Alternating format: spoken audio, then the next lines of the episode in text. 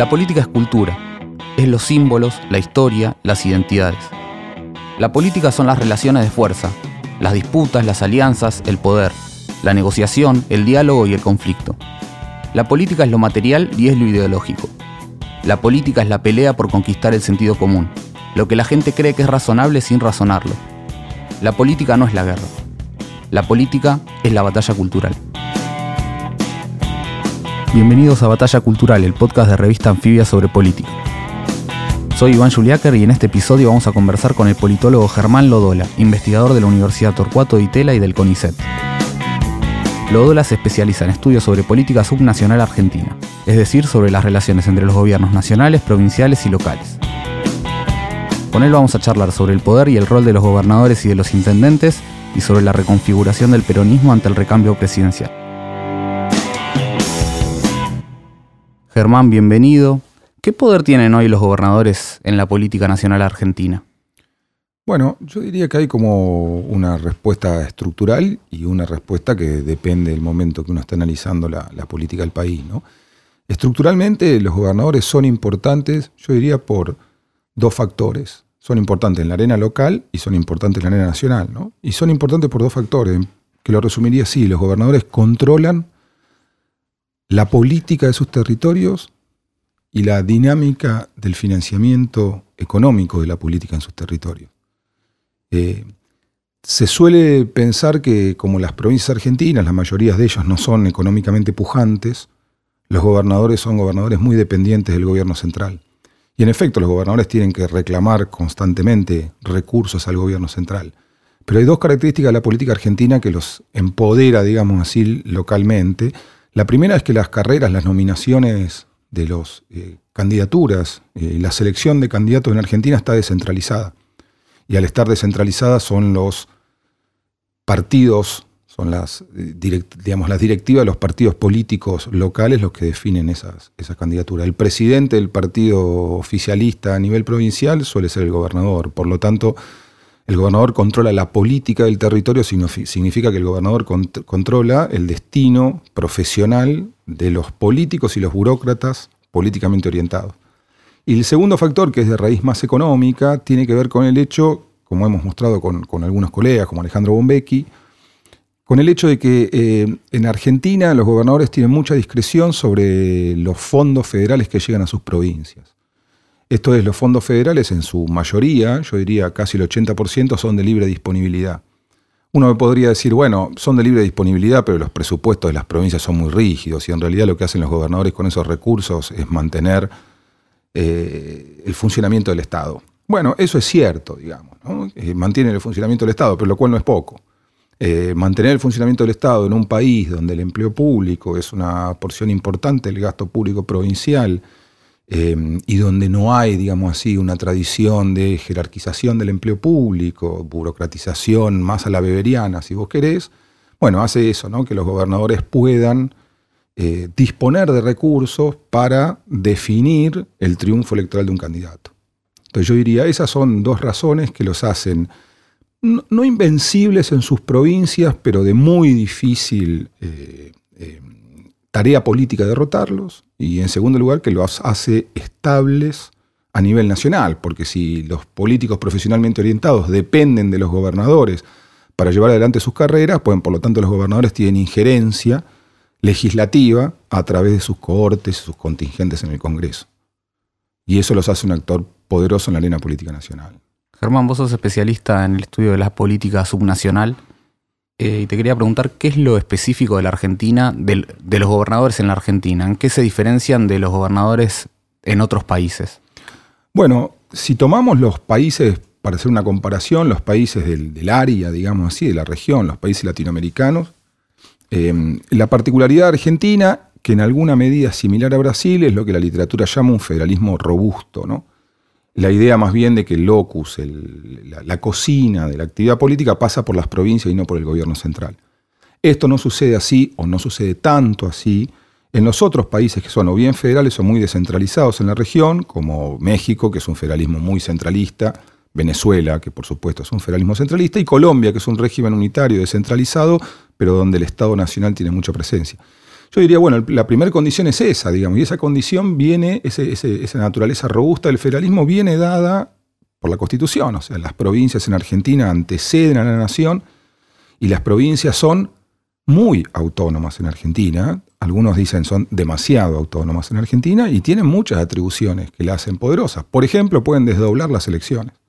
¿no? Por ejemplo, eh, en, bueno, en algunas provincias esto depende de la Constitución, ¿no? Pero digo, por ejemplo, pueden dictaminar sus propios sistemas electorales locales para elección de cargos locales. ¿no? Entonces tenemos provincias que tienen lemas, lemitas, tenemos provincias que tienen acoples, tenemos provincias, en fin, hay un mosaico electoral en Argentina. Y, esto tiene que ver con su poder, ¿por qué? Bueno, porque la capacidad que tienen los gobernadores o los partidos de gobierno de modificar aspectos centrales del sistema electoral genera, y esto lo han mostrado algunos colegas, un sesgo mayoritario. ¿no? Digo, uno reforma la constitución para salir beneficiado, ¿no? uno reforma el sistema electoral para salir beneficiado. Digo, eso lo hacíamos desde la universidad y lo hacen, por supuesto, los gobernadores.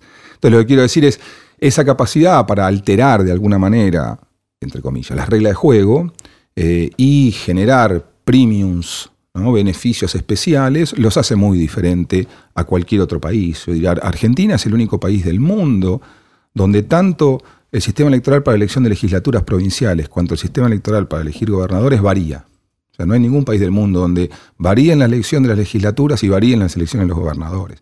Y no estoy solamente hablando de reelección, estoy hablando de fórmula electoral. Entonces, es, medio institucionalista esa respuesta. Yo diría, de ahí uno podría arrancar. Entonces, pego esta respuesta con la anterior.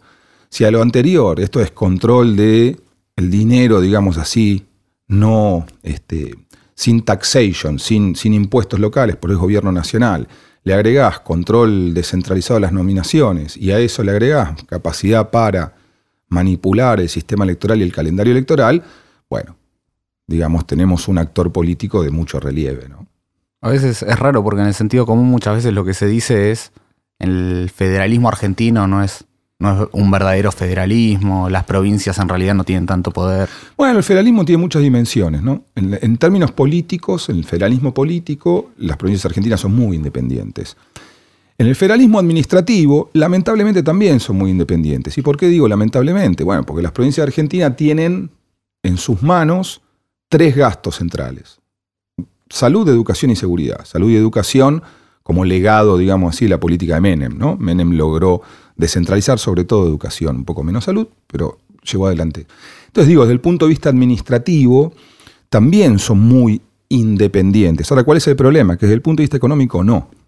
¿eh? Y volvemos al comienzo. O sea, son provincias, las provincias argentinas son provincias que tienen muchas atribuciones de gasto, enorme responsabilidad de gasto, en las tres áreas centrales y, y más dinámicas en términos presupuestarios, pero recolecta muy pocos impuestos. Cinco. Y bueno, ¿y por qué recolecta muy pocos impuestos? Bueno, porque la crisis del 20, 1920, generó que entre un acuerdo entre la nación y las provincias, las provincias delegaron los impuestos indirectos que cobraban la nación, a cambio de la coparticipación. Entonces, está bien, el sentido común tiene en algo razón, y es esta idea, digamos, bueno, son muy dependientes, porque recolectan pocos recursos, no tienen pocos recursos propios. Dejo de lado temas regalías para las provincias petroleras y mineras pero tienen muy, pocos recursos propios. Ahora, tienen pocos recursos propios, pero esos recursos de alguna manera vuelven a través de la coparticipación. Y las provincias no hacen un esfuerzo recaudatorio fuerte. No quiero entrar en toda la crítica liberal al federalismo fiscal, pero sí hay un punto ahí, ¿no? ¿Y cuál es el punto? Que hay un desbalance fiscal en las provincias argentinas muy fuerte. Entonces, el sentido común suele asumir que lo único que importa es el desbalance fiscal. Hoy estamos viendo un gobernador, Alcioni, el gobernador de la provincia de Chubut, está desesperado por conseguir fondos.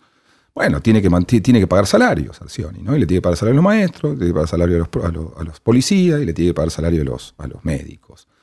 Es cierto, eh, ahí tiene ese agujero. Ahora, desde el punto de vista político, desde el punto de vista administrativo, desde el punto de vista de la disponibilidad de recursos libres de taxation, los gobernadores argentinos se sientan y esperan. ¿Y qué tipo de vínculo establecieron los gobernadores con el gobierno de Mauricio Macri en estos años? Es una buena pregunta. Estamos muy sobre, sobre los fenómenos, ¿no?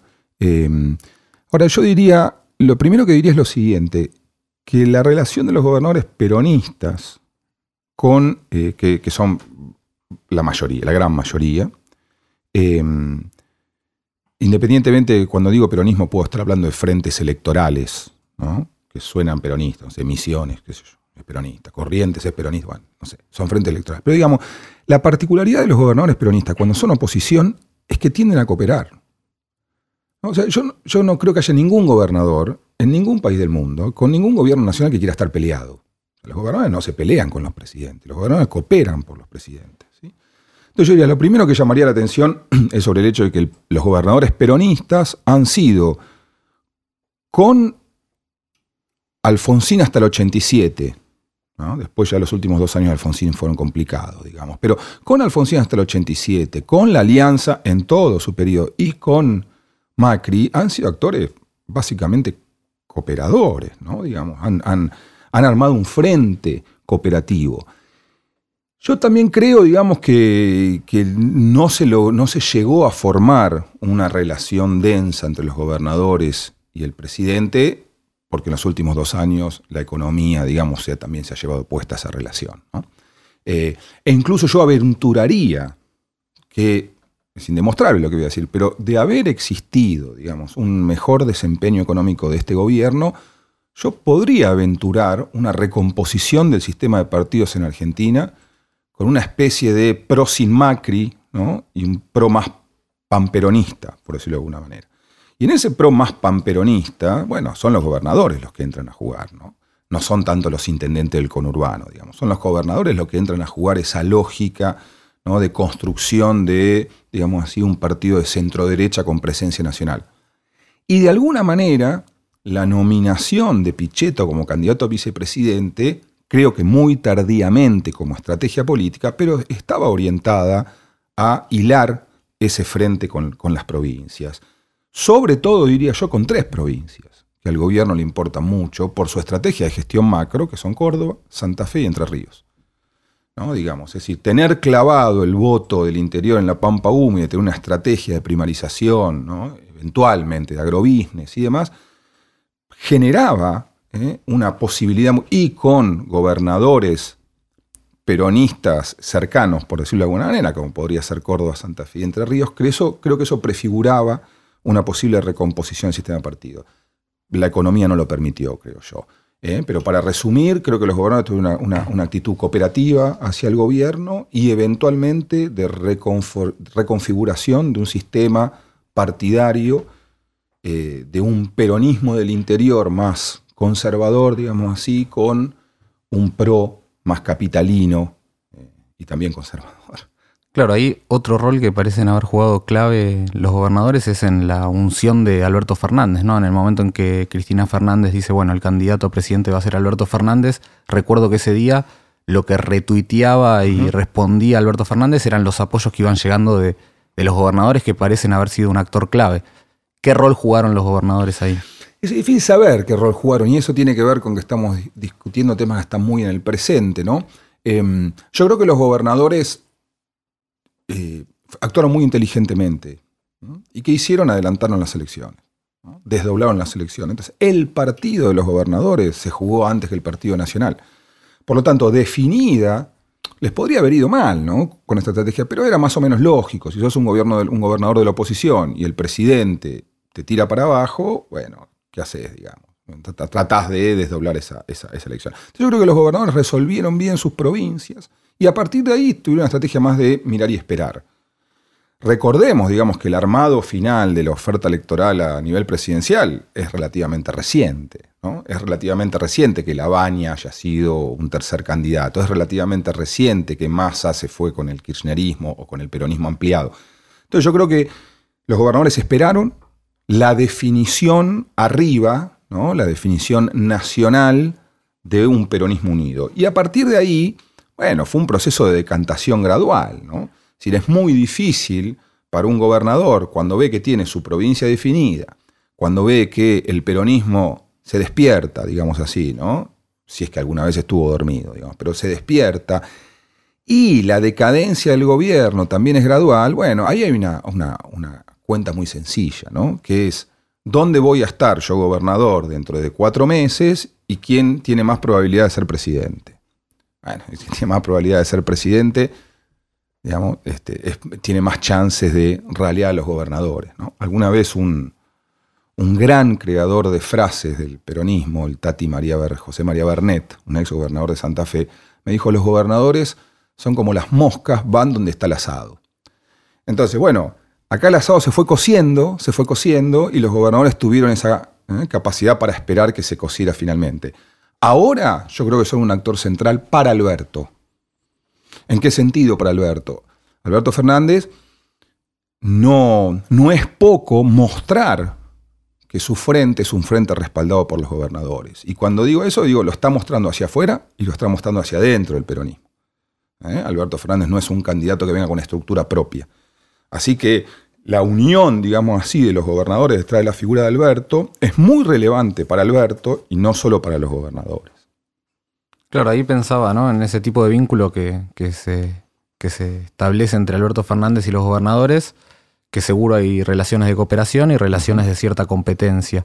Y en ese sentido, ¿qué, ¿qué tipo de relación de fuerza pensás que van a tener unos y otros? Uno y otros. Es difícil saber eso, ¿no? Es difícil saber eso. Yo creo que, hay que partir de la, eh, afirmación de que Argentina es un país presidencial. Y cuando digo que es un país presidencial es que el presidente es el más importante. Y por mucho es el más importante. Con esto quiero decir que Alberto Fernández va a ser un presidente de coalición, va a ser un presidente de coalición, en buena medida porque Alberto Fernández no fue lo que fue Menem, que fue un gobernador y que vino con un aparato político acostumbrado a construir poder y a ganar elecciones. Néstor Kirchner, otro exgobernador, vino también con un aparato conocedor de ganar elecciones y dedicado a amasar poder. Eso no lo tiene Alberto atrás. O sea, Alberto, no lo digo de ninguna manera este, negativa, pero Alberto viene de un peronismo que es el peronismo de la Ciudad de Buenos Aires, que no es un peronismo como el peronismo riojano, como el peronismo santacruceño. Esto es un peronismo orientado al triunfo, a, ¿no? a, sumar poder. Es un peronismo más acomodaticio en un distrito muy complejo, gobernado por la oposición muy fácilmente. Entonces Alberto tiene que construir eso, y no solo mística, tiene que construir poder de verdad. Entonces los gobernadores me parece que le dan a Alberto eso que Alberto no tiene, o que lo tiene parcialmente, ¿no? que es un aparato político detrás dispuesto a almacenar cuotas de poder sin límite. ¿no? Porque el poder es eso, digamos. El poder es juntar, juntar. No hay un límite. Bueno, mañana paramos. ¿sí? Entonces yo creo que le da eso. ¿eh? Y eso es muy importante. Y lo otro es difícil saber cómo esto va a congeniar con otra dimensión de ese, de ese espectro político que es el kirchnerismo, ¿no? Em, que tiene, eh, si es que Kisilov eh, logra revalidar en la provincia de Buenos Aires, tiene un espacio donde recalar organizacionalmente, que es la provincia de Buenos Aires. Y ahí también hay una estrategia inteligente de parte de Cristina. Es decir, la provincia de Buenos Aires, en todo caso, era una negociación con los intendentes, del kirchnerismo con los intendentes no kirchneristas, de la cual podemos hablar. La otra es, bueno, Alberto y las provincias. Cristina, en caso de ejercer, estará en el Senado ¿sí? y participará de esa articulación, pero esa es una articulación que la tiene el que firma, el que tiene el poder de la virome, el que tiene la capacidad para firmar esos cheques, digamos así. ¿Eh? Cuando estoy diciendo esto lo digo todo institucionalmente, ¿no? Digo, firmar, distribuir poder a través de disponibilizar recursos ese vínculo entre Alberto y los gobernadores puede ser un vínculo similar al de Axel Kisilov con los intendentes en la provincia de Buenos Aires. ¿Cómo, cómo la ves? Es una buena pregunta esa, ¿no? Em, sí, y hay que ver cómo se distribuye, el, cómo se lotea el poder en la provincia de Buenos Aires y cómo se lotean los ministerios en la nación.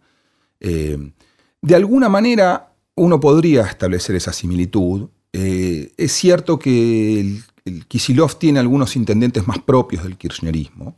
No, hay, no hay, gobernadores albertistas, pero sí hay, intendentes kirchneristas. Lo que sí tiene que resolver en todo caso Kisilov, que ya está en parte resuelto, eh, es la, vinculación con lo que eran los intendentes no kirchneristas, sobre todo lo que fue el grupo Esmeralda, digamos, ¿no? todos los intendentes más de la zona norte y oeste, Escobar, Tigre, Hurlingham, eh, Ituzaingó, etc. San Martín. Bueno, eso, está, eso de momento está resuelto. ¿Y cómo se resolvió? muy, muy pulcramente, o sea, no competimos, el kirchnerismo no le compite las, reelecciones a los intendentes, bueno, se negocian o se imponen más en el Consejo Deliberante, pero los intendentes tienen la capacidad para reelegir ahora y eso les da la posibilidad de elegir, en principio, su sucesor dentro de cuatro años. O sea, son las dos cosas, ¿no? Estás entregando esta elección desde el punto de vista del kirchnerismo y la elección que viene, de alguna manera, a cambio de un frente electoral homogéneo. Entonces yo creo que la pregunta ahora está más bien cómo, en caso de ganar Kisilov, comparte el Estado con los intendentes de la provincia de Buenos Aires, comparte la administración, comparte la gestión o no la comparte. Y lo mismo hay que preguntarse con Alberto, ¿comparte la gestión o es negociación a través del Congreso y los ministerios? Entonces, la, pregunta me parece que está ahora en la relación con los intendentes y la relación con los gobernadores es en qué medida de la coalición electoral participan, de qué medida van a participar de la coalición de gobierno. Y esto es en qué medida Kisilov va a compartir la administración pública con esos intendentes y en qué medida Alberto va a compartir cargos ministeriales o secretarías con esos gobernadores. Germán, vos trabajaste las trayectorias de, algunos gobernadores en, la Argentina y viste sus características sociales, económicas, de qué lugar venían. ¿Qué, ¿Qué de nuevo tiene Axel Kisilov como, posible gobernador de la provincia de Buenos Aires y en qué se parece a otros gobernadores? Lo primero que tiene es que fue un ministro de Economía eh, muy reciente, porque el otro ministro de Economía fue gobernador fue Antonio Cafiero. ¿no? Antonio Cafiero fue ministro de Economía y luego fue gobernador de la provincia de Buenos Aires. Em, pero Cafiero era un político. Cuando ya fue ministro de Economía, Kisilov se está armando como político, o es ahora un político. Hace un año no era un político Axel todavía. Em, entonces yo diría, ahí hay una peculiaridad. Y la peculiaridad es que un ministro de Economía nacional muy rápidamente es candidato de la provincia más importante del país. Esto no se ve, no se ve en las otras provincias. La particular, algunas particularidades de los gobernadores argentinos es que en realidad uno puede observar, a diferencia de otros países, que la política argentina tiene esta cosa incluyente. O sea, las élites políticas argentinas no son las élites políticas brasileras, que son esas... Por supuesto que hay familias de peso y de tradición en algunas provincias argentinas, pero los gobernadores son sujetos de clase media. Esto no pasa en, todos los países. Yo diría, bueno, ni hablar en Brasil. Brasil es un, sistema mucho más elitista, cuando, entendiendo por elitista, económicamente diferentes. Entonces yo diría, eh, Axel tiene eso, tiene esos componentes de clase media educada, que, son este, este, a menos, digamos así, las trayectorias de los políticos argentinos, lo que tiene es que es un funcionario no político. De esos hay pocos realmente, y hay pocos en cualquier provincia, no solamente en la provincia de Buenos Aires. Entonces yo creo que ahí lo que tiene mucha importancia eh, en la nominación de Axel es el peso específico que tiene la organización detrás de Axel.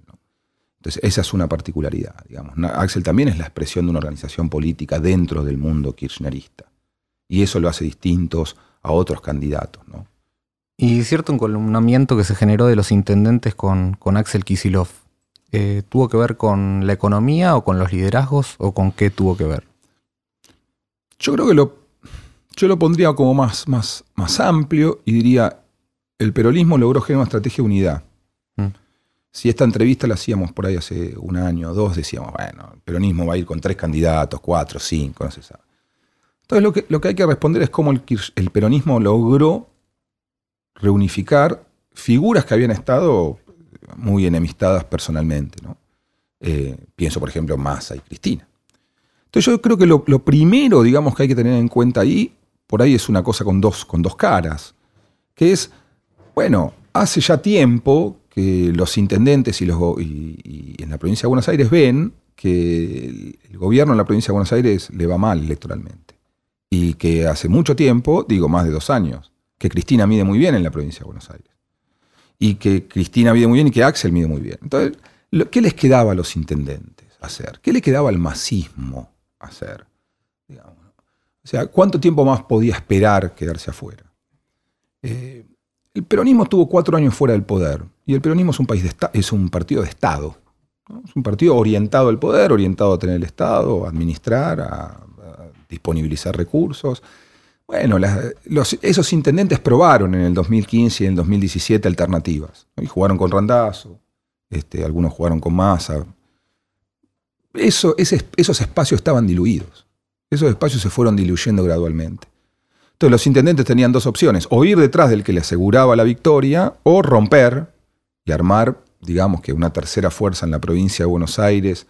El problema es que esa tercera fuerza en la provincia de Buenos Aires nadie, le iba a comandar, por las mismas razones. O sea, Massa no iba a comandar una fuerza que iba a sacar tal vez un millón de votos, tal vez un millón de votos con la opción de ir un peronismo triunfador. Entonces yo lo que creo es que la economía y el estado de emergencia social que bebían los intendentes, o que viven los intendentes, y paralelamente la solidificación del voto nuclear del peronismo en la provincia de Buenos Aires, liderado por Cristina, que históricamente es 38%, hace, genera incentivos para los que se están yendo a volver. Entonces, no había espacio donde ir, para decirlo de otra manera. Eran todos espacios perdedores. Entonces, no sé en qué medida la unión de, Axel Kicillof y los intendentes es una unión fina, ¿no? Digo, es una unión generada a partir del deseo mutuo, la necesidad y las condiciones del contexto. Está por verse ahora, estoy seguro que los intendentes hubieran preferido otro candidato en la provincia de Buenos Aires. ¿Quién? Uno propio un candidato intendente. Ahora, ningún intendente quería ir, ¿no? Y ningún intendente sumaba lo que sumaba Axel. Bueno, por lo tanto, lo que queda es participar de ese espacio. En la medida en que ese espacio también te dé algo. Entonces, hay que. Llamo la atención sobre la unidad, llamo la atención sobre la estrategia de Cristina Kirchner de bajarse ella, de ser generosa permitiéndole la reelección a los intendentes, y llamo la atención sobre el factor Alberto. ¿no? El factor Alberto es, la, es la selección de un candidato que tiene dos virtudes, grandes virtudes. Una es un canal de diálogo con el establishment y la otra no es un kirchnerista. Entonces, lo anterior también lo permite. Claro, ahí vos has, indagado también en las razones del voto en alguno de tus trabajos y también una pregunta es si los indecisos eran los ciudadanos o los indecisos eran más los líderes, si no era una cuestión más desde arriba que desde abajo. Está bien esa pregunta, ¿no? O sea, en términos de, comportamiento electoral o sociología electoral, había o hay una novedad en Argentina reciente, y la novedad era que tenías un partido de centro derecha, por definirlo de alguna manera, em, que, gana, elecciones nacionales, es decir, no lo hace a través del partido militar, y que claramente eh, congrega el apoyo de un sector de la economía, digamos el sector orientado al mercado externo, el sector agroexportador, y que además de ese apoyo sectorial, ese apoyo sectorial se territorializó, o sea, se, expresó territorialmente. Entonces vos veías del 2015 2017 el mapa de Argentina y la Pampa húmeda era amarilla, la provincia de era amarilla y lo que quedaba eran las provincias del norte, alguna patagónica y el conurbano. Eh, entonces, ¿por qué se pudo dar eso? Entonces hay dos interpretaciones posibles. Una es porque el peronismo no coordina, porque las élites políticas del peronismo no coordinan, entonces si están enemistados van a perder, muchachos. Y la otra, que puede ser complementaria, es, bueno, no, lo que está fracturado es la sociedad. El voto peronista, el voto de los sectores populares está fracturado. ¿Y qué lo fractura? Bueno, una fractura del mercado de trabajo.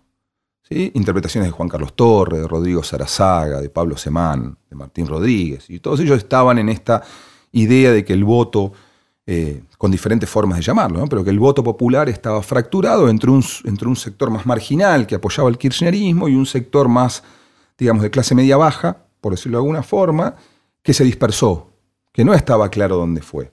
Bueno, con un colega, Carlos Freites, testeamos empíricamente esto con, un modelo ecológico, o sea, con datos agregados, eh, no datos individuales, o sea, no encuestas, sino datos ecológicos, en la provincia de Buenos Aires y en efecto, en la elección del 2015 y el 2017 se ve esa fractura. Los sectores menos, menos este, este, sectores más desventajados votan masivamente a Cristina, los sectores más educados y geográficamente localizados en el interior de la provincia votan masivamente a Macri y los sectores medios bajos, que nosotros lo medimos a partir de porcentaje de empleo industrial por distrito, con datos oficiales, eso, se fueron eso no, no están relacionados estadísticamente con nadie. O sea, no están relacionados con Cristina, no están relacionados con Macri, no están relacionados con Massa, no están relacionados con Randazo y no están relacionados con todo el peronismo junto. Entonces, yo diría, ese, ese sector, para mí es algo más que los típicos huérfanos de la política que identifica la literatura, que eran los sectores medios, eran los radicales. ¿no? En la lectura de Juan Carlos, Torre, el huérfano de la política es el pobre radical, que no sabe dónde ir y que define la sección. Yo creo que en el 2015 y 2017 era más que eso. No era solo el voto clase media, era el voto de los sectores populares. Era la diferencia entre un trabajador sindicalizado y este, un muchacho de la economía popular. O entre un trabajador sindicalizado y un recolector. ¿sí? Eso ahora, bueno, está todo junto de vuelta. ¿Y qué lo explica este todo junto de vuelta? Y bueno, las élites se ordenaron, están todas juntas, el mercado de trabajo sigue fracturado como antes. Entonces, ¿qué era? ¿Era fractura del mundo de trabajo o era un problema de coordinación de elites? Y yo estaba mucho, tiempo estuve muy convencido de que era fractura del mercado de trabajo, pero aparentemente un problema de coordinación de elites. Ahora, el mercado de trabajo no se suturó, pero la crisis económica suturó ese distanciamiento. Entonces yo diría las dos cosas son ciertas, ¿no? Es decir, las elites coordinan y la crisis económica sutura un mercado de trabajo que sigue fracturado, pero sutura los intereses de todos los que perdieron, tanto en el mercado de trabajo formal como en el mercado de trabajo informal. ¿No? Entonces yo diría las dos lecturas son posibles. Y ahí quedó bien con todos mis colegas. Germán, para cerrar, le pedimos siempre a los entrevistados que nos traigan alguna frase que les sirva para pensar la política. ¿Trajiste alguna? Traje una. Me hiciste pensar porque me dijiste, eso lo vamos a... Tengo una frase muy corta, está, la voy a decir en inglés, porque en inglés tiene más fuerza en español. Dale. Y la frase es Money talks in politics.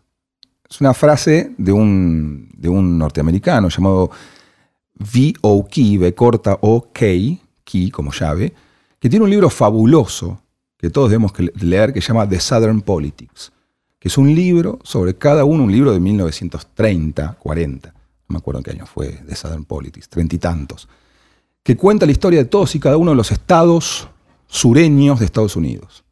Es un análisis, digamos estudios de caso de 11 estados.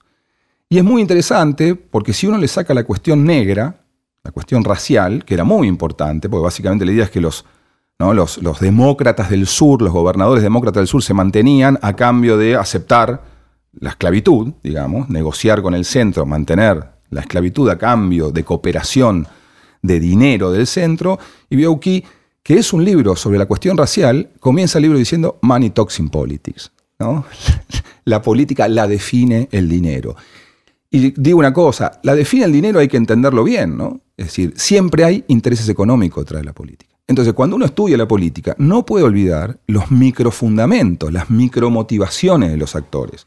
Y las motivaciones, las micromotivaciones de los actores son intereses materiales. No digo que la no quiero sacar mística a la política, pero si uno no va a tratar de identificar cuál es esa motivación material a partir de la cual se ordenan los actores, es muy difícil entender la lógica general de la política. Germán Lodola, muchas gracias por venir a Batalla Cultural. Muchas gracias a ustedes por invitarme. Puedes escuchar todos los episodios de Batalla Cultural y de los podcasts de Anfibia en Spotify, Apple Podcasts y en tu aplicación preferida. Soy Iván Juliáquer y esto fue Batalla Cultural.